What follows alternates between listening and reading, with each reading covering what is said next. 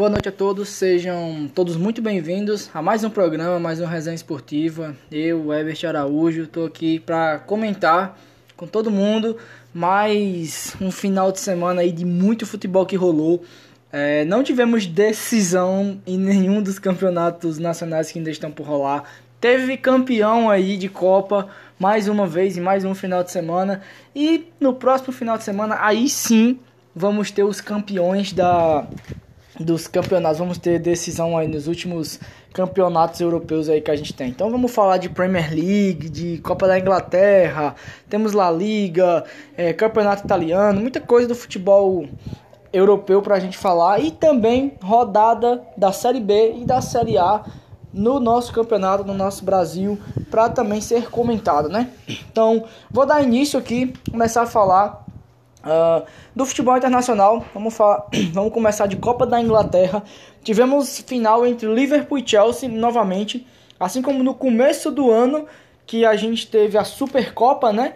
É, entre Liverpool e Chelsea. No tivemos agora a final da Copa da Inglaterra na no sábado e impressionante, né? No primeiro jogo foram 21 finalizações não saiu gol. Teve bola na trave, goleiro pegou muito, tudo. Não saiu gol, o jogo foi decidido nos pênaltis. É, foi 0 a 0 tivemos 22 penalidades cobradas e apenas o Kepa foi quem perdeu a sua penalidade e o Liverpool sagrou campeão da Supercopa. Dessa vez, é, viemos, vem, a gente vem aqui para a Copa da Inglaterra. Tivemos mais um Liverpool e Chelsea e 26 finalizações de novo, bola na trave, goleiro pegando muito, o Alisson de um lado, o Mendy salvando do outro. É um jogaço de bola, um jogaço, jogaço maravilhoso. E mais uma vez, outro 0 a 0 Ninguém conseguiu tirar o zero do placar. Fomos para os pênaltis novamente e de novo deu Liverpool. Dessa vez, é, uma disputa de pênaltis mais quente, né? O, o, o, o o Alisson pegou uma nas cinco cobranças iniciais, o Mendy também pegou, depois o Alisson pegou outra que foi a do a do Mount. Na verdade, nas cinco cobranças iniciais o Alisson não pegou, foi na trave o pênalti do Aspliqueta, mas aí depois é, ele pegou a do Mount, que foi o decisivo, o, o Tsimikas bateu o pênalti decisivo e fez. E é isso, o Liverpool se sagrou campeão. Então o Liverpool que ainda pode conseguir as quatro grandes taças esse ano. Copa da Inglaterra, Copa da Liga Inglesa, as duas já decididas. Campeonato inglês tá difícil, deu uma melhorada um pouco, mas ainda tá difícil. É, a gente vai comentar sobre isso, mas ainda tem chance do campeonato inglês e a Liga dos Campeões. Nunca um clube da Inglaterra conseguiu fazer isso. O Liverpool pode ser o primeiro na história a conseguir. Bom, vindo para a Premier League, é, vamos falar aqui, começar falando um pouco lá da briga no rebaixamento, né? A gente teve o Leeds Jogando contra o Brighton, o Leeds precisava dessa vitória, não conseguiu vencer, infelizmente, acabou empatando com o time do Brighton por 1 a 1, mas com o resultado conseguiu empurrar o Burley para a zona de rebaixamento, é, escapou e está um ponto do Burley no momento, só que o Burley tem um jogo ainda para fazer a menos que o Leeds e não vai depender só dele, precisa vencer na última rodada e ficar esperando o resultado do jogo do Leeds para saber se vai conseguir escapar ou não desse rebaixamento. O Everton tinha tudo para desgarrar aí e conseguir lavar a alma e se livrar de vez dessa zona do, da degola, mas acabou perdendo, tomando uma virada para o Brentford, um jogo muito louco, porque o Everton saiu na frente com o Richardson, fez um 1 a 0, aí foi lá, teve um jogador expulso, tomou o empate, é, foi buscar o 2 a 1 Pênalti sofrido, o Richardson bateu, converteu, fez o segundo gol dele na partida, o segundo o Everton.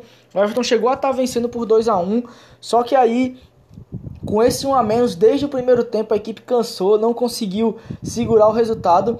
E o, o Brentford foi lá e virou o jogo 3 a 2 E tentando tudo ou nada, o Everton acabou tendo outro jogador expulso no final da partida. É, e o Salomão Rondon, e com isso não conseguiu buscar o resultado. Resultado muito ruim para o Everton, porque se vencesse esse jogo, estava garantido ir fora da zona. Ainda está fora da zona do rebaixamento, é, mas deu uma complicada porque ia garantir aí sua permanência na, na, na Premier League com esse resultado. Mas depende ainda só de si para não ser rebaixado, que é importante.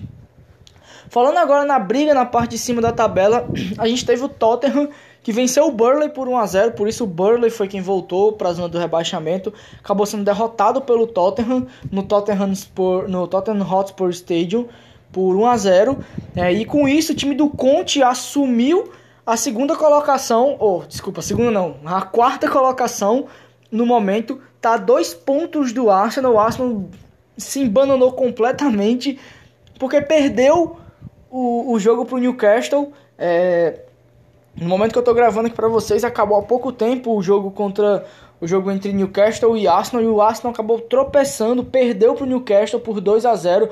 Mais um gol do Bruno Guimarães. É o quinto gol dele na Premier League desde que ele chegou ao Newcastle. E desde que ele chegou também a equipe do Newcastle são 31 pontos conquistados pela equipe de a, a equipe é, da Inglaterra. E é uma campanha sensacional essa retomada. É, passa muito pelo, pelos pés do Bruno Guimarães que chegou, o Joelinton, passa muito pelas contratações do Dan Burn, é, do, do seu atacante também que foi contratado. Uh, o Ed Howe, principalmente, para mim aí, pode colocar ele na lista, se não. Assim, eu acho que ele foi o grande treinador da temporada, porque transformou o Newcastle completamente desacreditado completamente sem rumo a um time que vai brigar, que tá brigando por Europa League, que tá conquist tentando conquistar uma vaguinha por Europa League. É, então eu acho que é o treinador da temporada. Pra mim não tem que ser o campeão inglês para ser o treinador da temporada. Eu acho que o Ed Howe fez um trabalho que merece esse, reconhecimento. técnico do Newcastle. É incrível. E com isso o Arsenal cai para quinto colocado. Ainda está aberta a vaga, são dois pontos. O Arsenal precisa vencer e aí só que o Arsenal agora não depende mais só de si. Precisa vencer e precisa que o, o Tottenham tropece para ele retomar a quarta posição. Na briga pela liderança, é, o City poderia ter se sagrado campeão nesse final de semana se tivesse vencido o West Ham fora de casa. Só que não foi isso que aconteceu. O West Ham saiu, abriu 2 a 0 em cima do City. Poderia ter se complicado ainda mais na tabela o City se tivesse perdido para o West Ham, mas não perdeu, acabou é, empatando ainda o jogo 2 a 2 Teve a chance de virar com o o Marres para 3 a 2 só que o Marres perdeu um pênalti no final da partida, pipocou legal. E com isso o título está abertíssimo para a última rodada. O Liverpool vai ter um jogo no meio de semana para fazer contra o Southampton. Se vencer, vai ficar a um ponto do Manchester City e fica na última rodada aí o jogo. O, o, o, o City vai enfrentar o Aston Villa e o Arsenal vai enfrentar o, o Wolverhampton. Então, se eu não me engano, é o Wolverhampton, um jogo assim. Então tá todo, tudo aberto para a última rodada. Os dois times vão jogar em casa e vamos ver quem vai ser campeão inglês, né? Pela La Liga estão se, se decidindo ainda, ainda a última vaga é, para a Champions League. O Atlético de Madrid empatou com o Sevilha e com isso o Atlético se garantiu na próxima Champions. E o Sevilha está a 3 pontos do Betis nesse momento, ainda pode perder essa última vaga para a Champions League do próximo ano. No Campeonato Italiano, Briga pelo título segue aí para a última rodada. Milan venceu o Atalanta, um jogaço do Milan. Rafael Leão fez uma ótima partida. O Theo Hernandes fez um golaço. É, o, o, o, Milan venceu por 2 a 0 continua líder. E o, a Inter de Milão é, estragou a festa do Milan. Se caso a Inter não vencesse hoje, o Milan já seria campeão, mas a Inter estragou, estragou essa festa do Milan porque venceu o Cagliari por 3 a 1 e jogou a disputa por título, a festa do título para a última rodada. Vai ficar em Milão essa festa, só que ninguém sabe se é com a Inter ou com o Milan. A Inter é, vai enfrentar enfrentou o Cagliari agora, enfrentar, se não me engano, o Bolonha na última rodada. É um time de meio de tabela, mas assim, time que a Inter vai enfrentar, é mais tranquilo o jogo da Inter. Já o Milan pega o Sassuolo na última rodada, um jogo duríssimo. O Berardi está fazendo uma gigantesca temporada com a equipe do, do, do, do Sassuolo. E até brinquei com um amigo meu, um amigo meu disse, ah, cara, só Deus pode tirar esse título do meu Milan. Meu Milan é campeão italiano esse ano. Eu disse, eu disse cara, só Deus e o Berardi pode tirar esse título do seu Milan. Então, cuidado. Cuidado que esse jogo é perigoso contra o Sassuolo. Mas eu tô torcendo muito, espero que o Milan seja campeão, porque é uma reconstrução, são muitos anos nessa caminhada para voltar a uma disputa de título desse jeito. Espero muito que os caras consigam aí esse título. Então, final de semana vai ter jogos muito bons.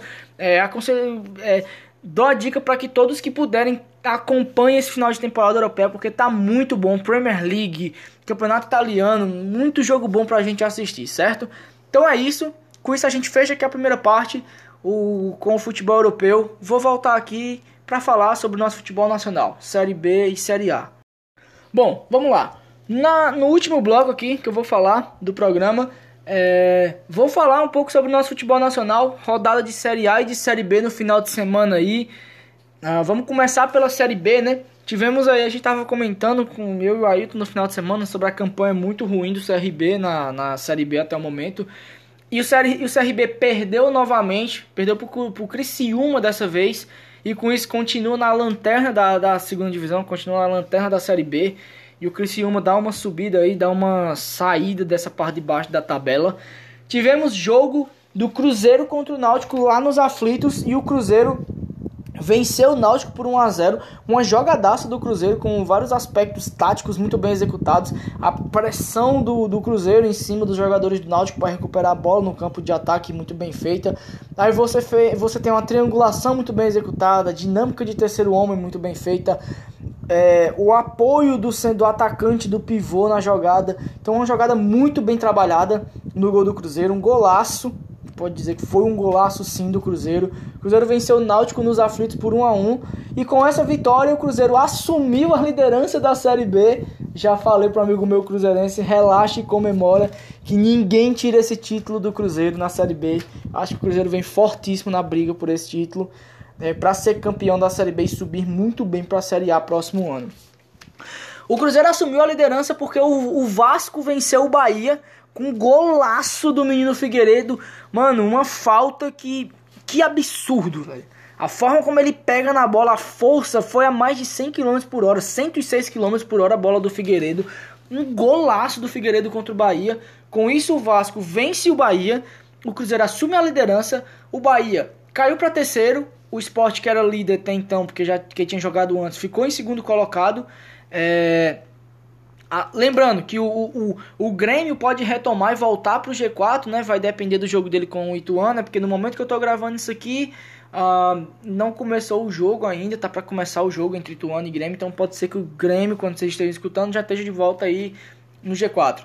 Mas enfim, falando de Vasco e Bahia, além do Bahia cair para terceiro colocado, o Vasco assumiu a quarta posição até o momento, porque o, o, o Grêmio ainda falta jogar, o Grêmio, o Grêmio falta jogar ainda contra o Ituano, então o Vasco nesse momento entra no G4, após muito tempo na Série B, o Vasco volta a entrar no G4 e tá na briga por essa volta. O Vasco que tá naquela beliscada, onde 1 a 0 e 1 a 0, o Vasco tá ali em cima brigando com o pessoal lá de cima.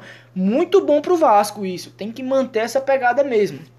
Vamos ver se tem fôlego, se tem gás aí para continuar. Tem que continuar porque já caiu muito cedo da Copa do Brasil. Só tem o Brasileirão, a Série B, né? Brasileirão Série B para disputar. Então tem que botar a cabeça, o foco total no campeonato para conseguir subir para a Série A próximo ano, certo?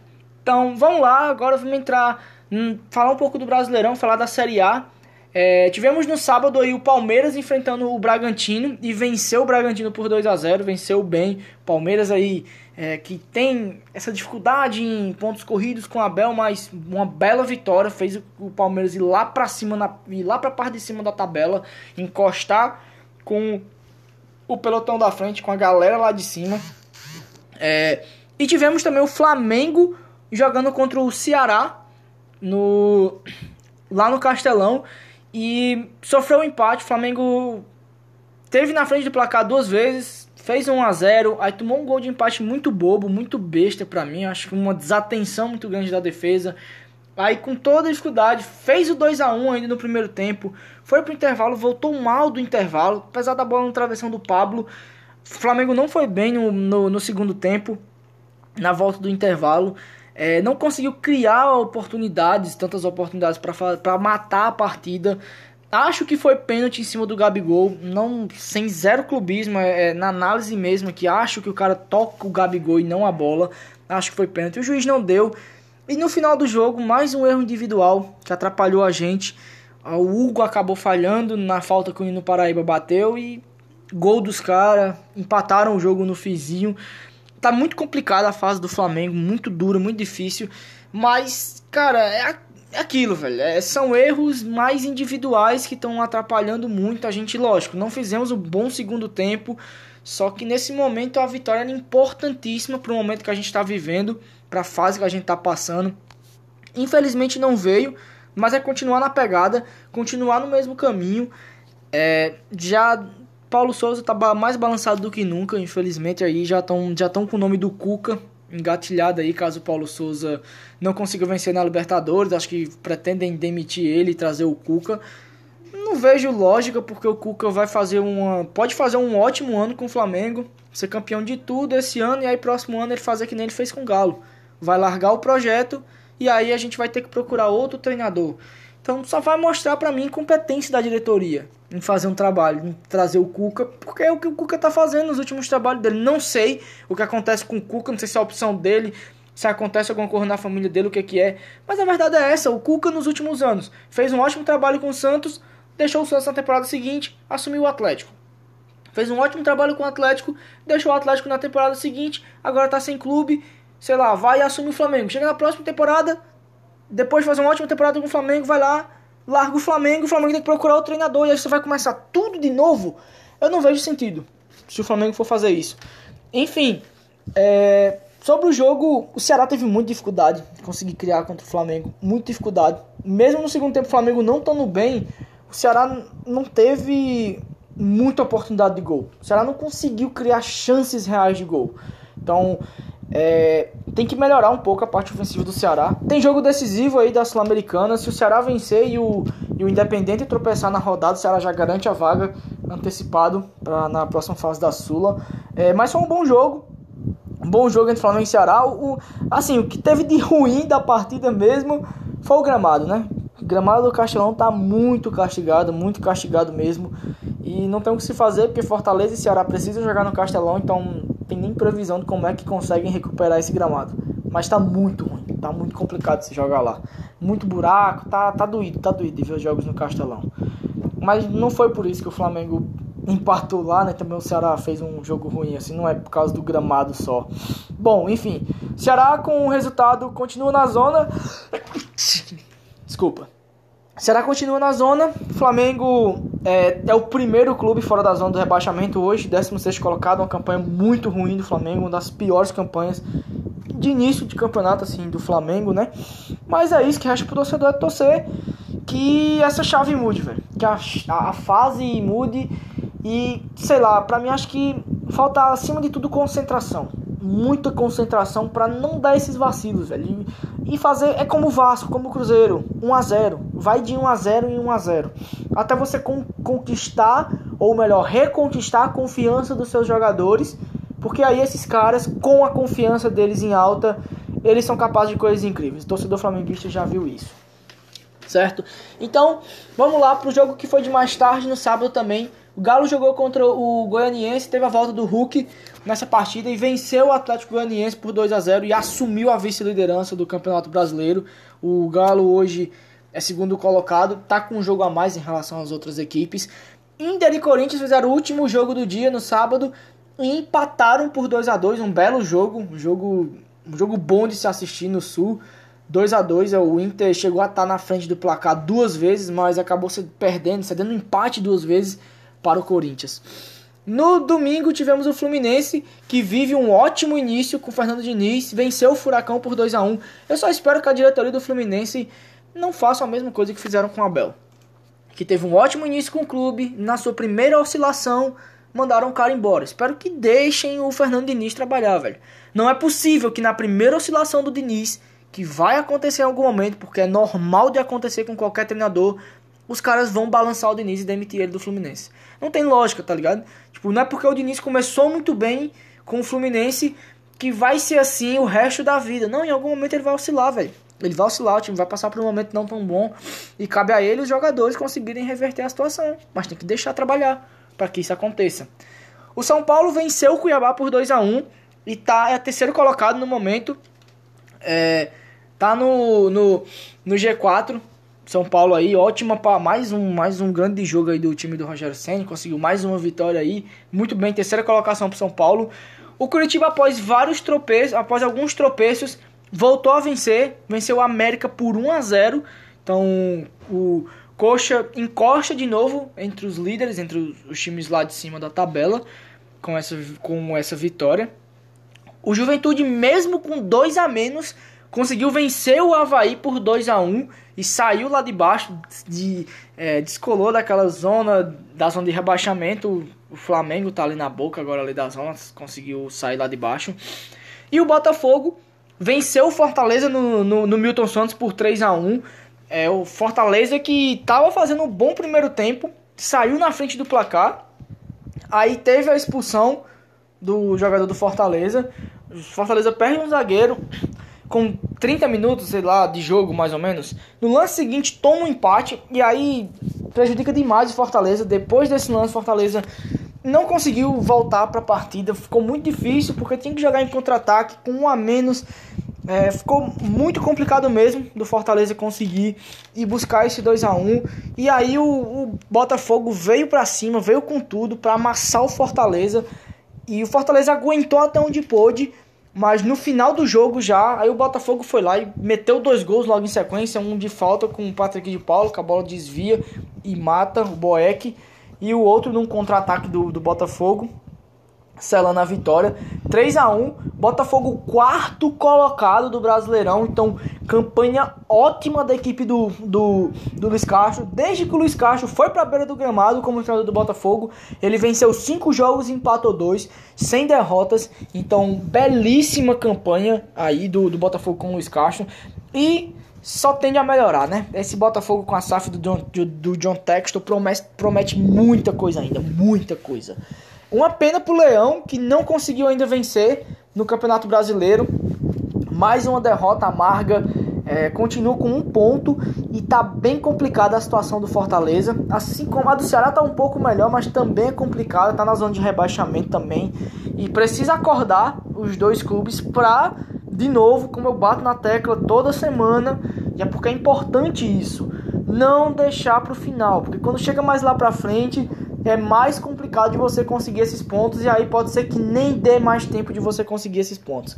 Então, Fortaleza precisa abrir o olho, é, precisa ficar ligado nisso para conseguir logo essa primeira vitória. Eu acho que tá pesando muito essa questão da primeira vitória não ter vindo ainda pro time do Voivoda. Depois que essa primeira vitória no Brasileiro vir, aí tira o peso das costas e aí eu acho que o time consegue jogar mais leve e jogar mais tranquilo. Tivemos também mais um jogo além desse para fechar a rodada que foi Goiás e Santos e o Santos acabou caindo é, do, do G4 com a derrota para o Goiás. É, Goiás venceu o Santos por 1 a 0 com isso também o Goiás que estava mal, estava lá na parte de baixo com um cega e um alívio. Esse time do Jair Ventura aí do Goiás, muito bem organizado contra o Santos, pô, jogou num 5-4-1 desde o gol, depois fez o gol, ficou num 5-4-1 ali, é, muito bem organizado, muito compacto, saindo em contra-ataques, levando perigo algumas vezes nos, nos contra-ataques. Então, essa é a meio que a proposta do Jair mesmo. Vai jogar com o time dessa maneira durante o campeonato, que é para tentar jogar fechadinho, compacto e quando puder fazer o seu gol e conseguir segurar o resultado, né? Ótimo resultado, belíssimo resultado pro Goiás e para um pouco, freia um pouco o ímpeto aí do time do Fabian Busto, que estava vindo muito bem o Santos, mas que tem tudo para continuar na sua ótima fase. Tem Sul-Americana, jogo importante para jogar no meio de semana, certo? Então é isso. É, agradeço a presença de todos. Eu me despeço aqui. Nessas, volto no final de semana para falar junto com a Ailton de, dos campeonatos europeus aí. Vamos ter jogo desse meio de semana. Não tantos, mas vamos ter jogo rolando. Vamos ter Libertadores, Sul-Americana rolando aí. Tem muita coisa de brasileiro pra gente conversar. É, já vai estar tá se decidindo muita coisa aí nos grupos. Uh, vamos ter também, na sexta-feira tem o Campeonato Quixeloense, já vamos poder falar sobre o primeiro jogo aí, Ajax e Mulungu, primeiro jogo do mata-mata, ver como é que foi essa partida, é, poder comentar dela, certo? Então, espero vocês no sábado, muito obrigado pela audiência de todos, tenham todos uma ótima noite e até o final de semana.